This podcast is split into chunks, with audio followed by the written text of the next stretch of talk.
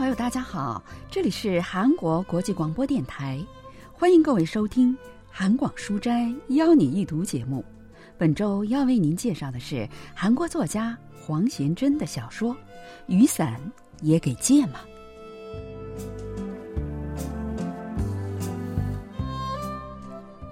黄贤珍的小说《雨伞也给借吗》发表于二零一七年。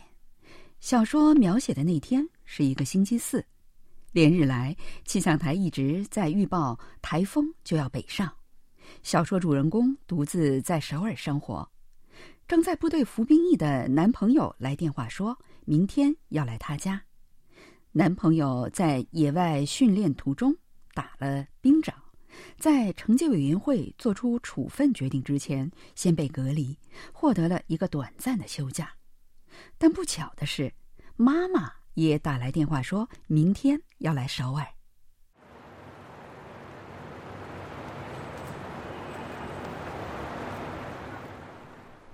他在等公交车的时候，被一家服装店橱窗上打折促销的广告吸引，走了进去。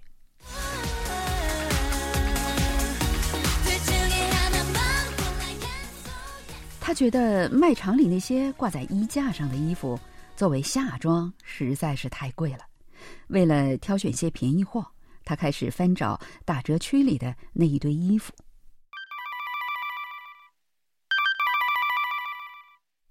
又在外面吗？他被每次都要问自己在哪里的妈妈搞得心情很不好。为了避开店里的扩音器，他把挑出来的衣服胡乱的搭在胳膊上，走进正好空出来的试衣间里。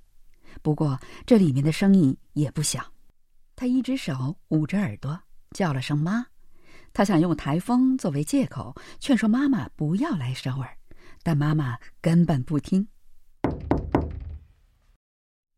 这时，外面有人在敲门，他只好赶快出来了。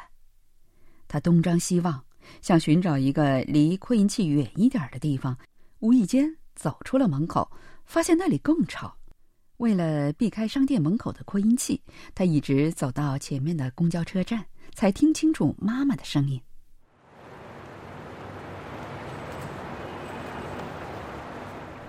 一点半到，我可是你妈。可不是你身边擦肩而过的大婶儿啊！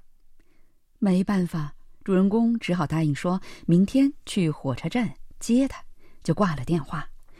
就在这个时候，三个男人拦住了他的去路，请跟我们一起走一趟。其中一个人用手指了指搭在他胳膊上的衣服，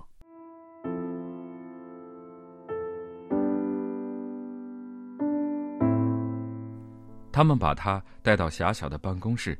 反复播放监控录像让他看，在那黑白画面里，他毫无疑问就是一个小偷。一边环顾四周，在拥挤的人群中游走着，出了商店的门。不知道是不是因为黑白画面的原因，他正在跟妈妈通话的样子，看起来好像是在不安地观察周围人们是否在关注自己。若有偷窃行为，将被处以二十倍的罚款。他们把贴在入口旁边和收银台后面的警告拿在他眼前晃着。你们觉得我像是那样的人吗？尽管他大声否认，那男职员仍不为所动，熟练地按着计算器计算着那些衣服的价格。一共是二十三万八千韩元，乘以二十的话，四百七十六万韩元。您付了四百七十六万韩元就可以走了。真是无语！你看我像那么有钱的人吗？我没钱呢。可以刷卡的。你知道我信用卡限额是多少吗？那我们叫警察吗？他安静下来，仔细想该怎么办。他先是想到了妈妈，然后又想到了男友。不管怎样，到了星期一，也许就可以好好解释这一情况了。唉。那我先付一百五十万韩元，剩下的星期一再说吧。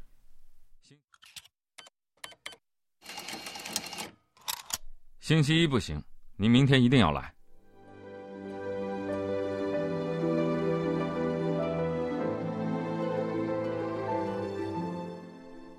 主人公陷入了左右为难的局面。文学评论家全少英介绍说， 딸은서울에서혼자살아가고있는데그렇게넉넉한삶을살고있지는않죠女儿呢，独自在首尔生活，日子过得很拮据，甚至呢，连打折柜台的衣服都不能随意的购买。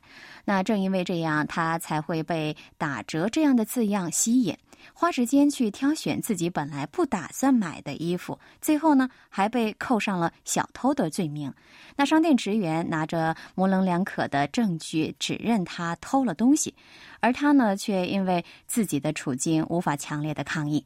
在这个过程当中呢，他的信用卡限额、啊存折的余额等也都暴露无遗。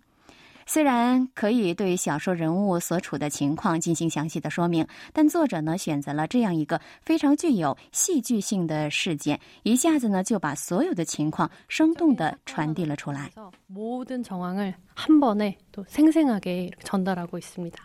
第二天，女儿到火车站接到妈妈，带着她去了酒店。咱们今天到酒店睡一晚吧，就好像来旅行一样。妈妈对于女儿去酒店睡的建议和不坐地铁、坐出租车的行动，深感不以为然。当女儿选择了酒店套房而不是便宜的双人间的时候，更是觉得无法理解。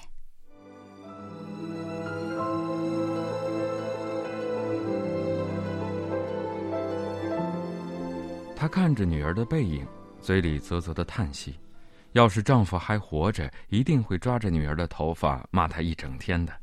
在十几年的结婚生活中，她对丈夫唯一的不满就是这个：“你这个爸爸也太保守了，跟我爸有什么不同？”丈夫去世后，她更是下了决心，不做保守守旧的父母，要做一个开明的母亲。她不想被别人说，因为是个寡妇，所以这样教育孩子。但想要做个开明的母亲，首先就要装作理解孩子。实际上，一直到现在，她也是这么做的。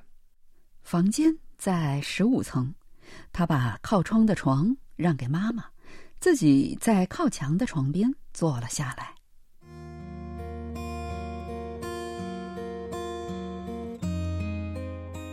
巨大的玻璃窗映出黑黝黝的天空，这时的他头痛欲裂。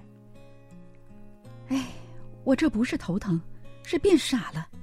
要不我怎么会老老实实的在保证书上签字，还交出了信用卡呢？是不认识的号码。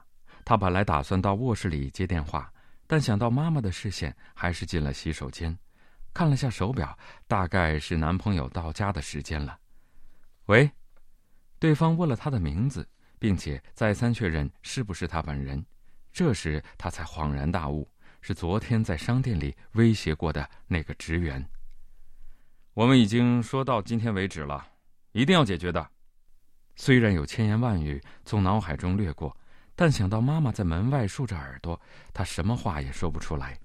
电话那头的男职员滔滔不绝，不停的指责他：“三百二十六万韩元，今天一定要付。”他不想再听，挂了电话，然后按下了马桶水箱的手柄。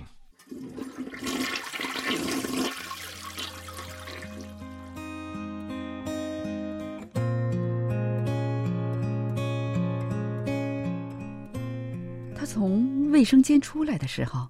就像预报过的那样，窗外下起了雨。这时，催他汇款的短信来了，接着手机又响了起来主人公陷入了进退两难的境地。首尔大学国文系教授方敏浩介绍说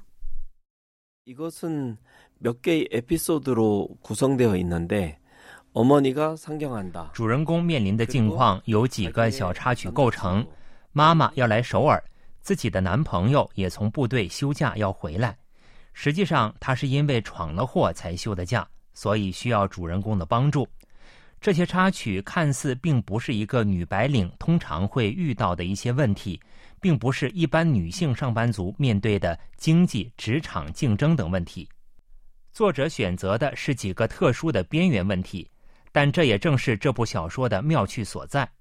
通过这些小插曲，揭示了现代女性是在什么样的社会条件和不安的心理中生活，而且并没有对这些心理进行深刻剖析，只是以场景描述的方式来处理。在这些场景里我们可以领会到现代女性们所抱有的心理。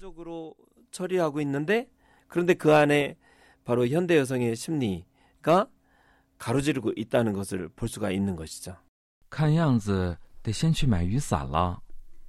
在前台借就可以了。电话铃又响了起来但是他没有接。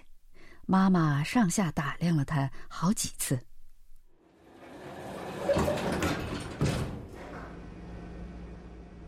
一上电梯，妈妈就问：“你有男朋友了？”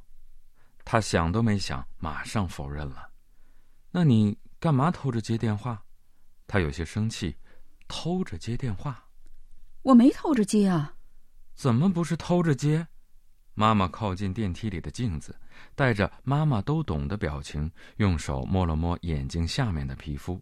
电梯在七层停了下来。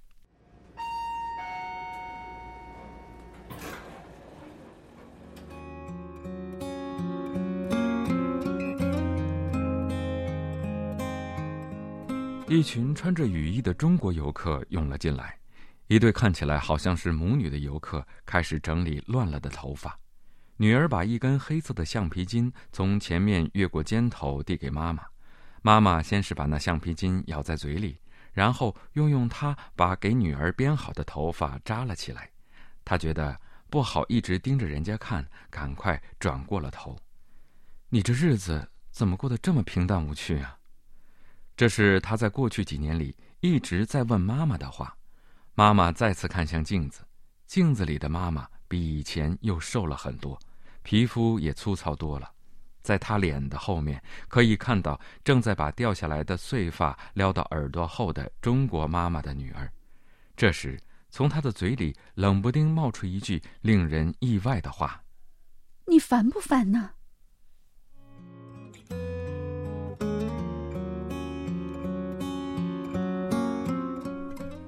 女儿到酒店前台借雨伞的时候，妈妈坐在大厅的沙发上等他。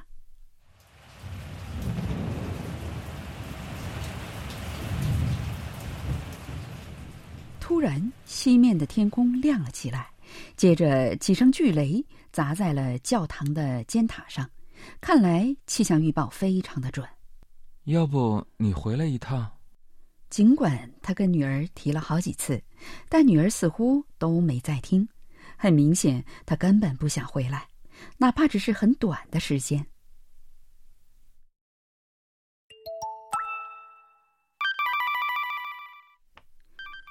女儿的手机又响了，妈妈很好奇，到底是谁一直在给女儿打电话，也有点担心是不是出了什么事情。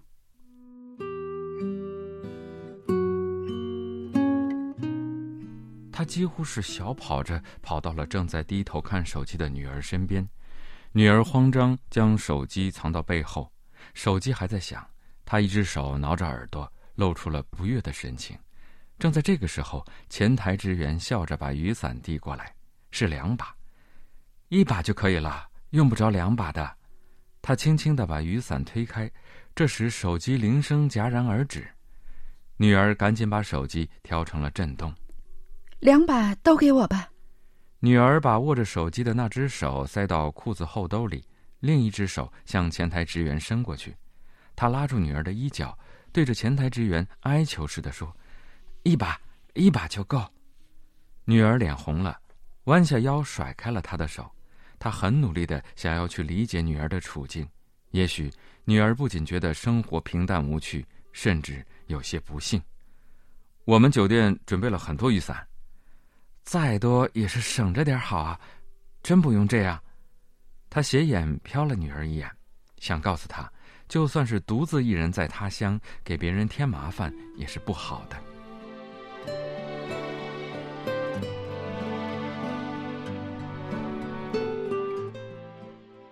妈妈说想一个人待着，女儿没说什么，就按下了电梯的按钮。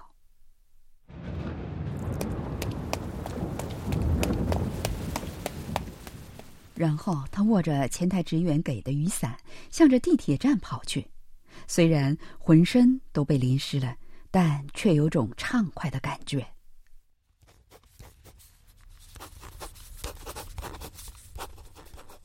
我妈来了，我可能会一直在外面，给我打电话。他匆匆忙忙的在便签纸上写下了这行字，然后从钱包里掏出五万韩元。如果什么事情轮到他来解决的话，总是会归结成为钱的问题。对他来说，男友不过是五万韩元的问题，跟四百七十六万韩元无法相比。他把便签纸贴在门外，离开了空荡荡的家。一开始想把钥匙藏到信箱里，可想了又想，放回了包里。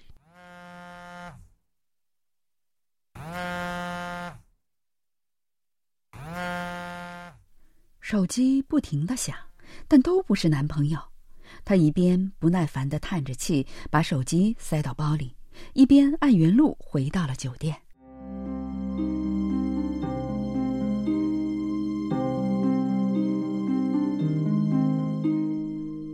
妈妈把窗帘都拉了下来，斜枕着枕头，蜷着身体躺在床上。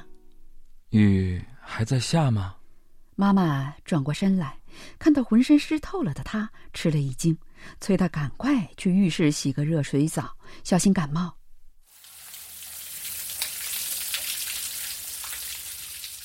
他半推半就的进了浴室，打开淋浴器，热水一下子喷了出来。他细细的搓上香皂，使劲的搓着脸。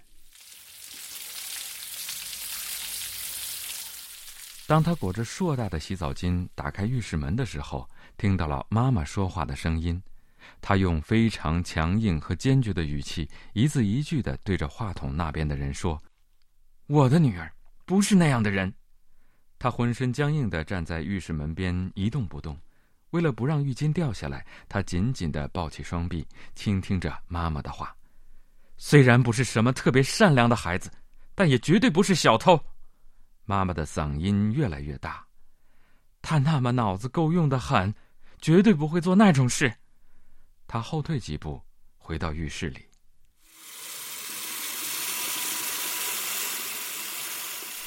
他打开水龙头，浴缸里的水慢慢满起来。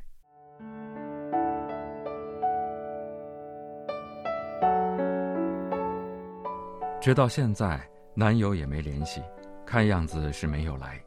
家门也锁好了，他更没有什么担心的事儿了。还有一把雨伞，想跟妈妈出去也没什么问题。肚子里咕噜噜的声音听起来还蛮响，他坐在浴缸里叫妈妈：“妈，你也来洗洗吧。”门外传来嘟嘟囔囔的声音，他把手探入浴缸里感觉了一下，然后又大声喊。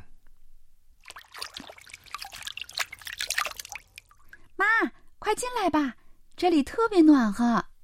작중에는비가내리고있습니다태풍이막오고있는상황이죠小说中呢，在下雨，台风正在袭来，又冷又湿的环境呢，向读者展示了母女二人面对的生活是多么的孤独。但是实际上呢，他们是有雨伞的，那就是母亲和女儿的存在。 虽然女儿呢，即使正处于极端特殊的情况，也不想寻求母亲的帮助，但听到母亲无条件相信自己的话，才意识到一直陪伴自己左右，却从来没有想要打开过的母亲的这把雨伞的存在。在那个瞬间呢，女儿的紧张得以释放，忧虑也变得淡去了，所以在温暖的浴室里呼唤了母亲。读了这部小说，让我意识到，我们人生中的台风虽然不会改变方向，有时候呢会把我们推向残酷的境地，但即使这样，在我们的身边呢，都还会有像雨伞一样的存在，让我们能够不必陷入深深的忧伤。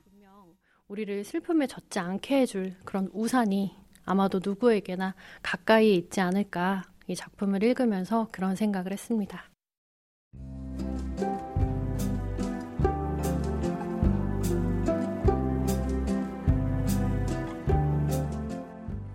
听众朋友，我们在今天的韩广书斋邀你一读节目当中，为您介绍了黄贤珍的小说《雨伞也给借嘛》。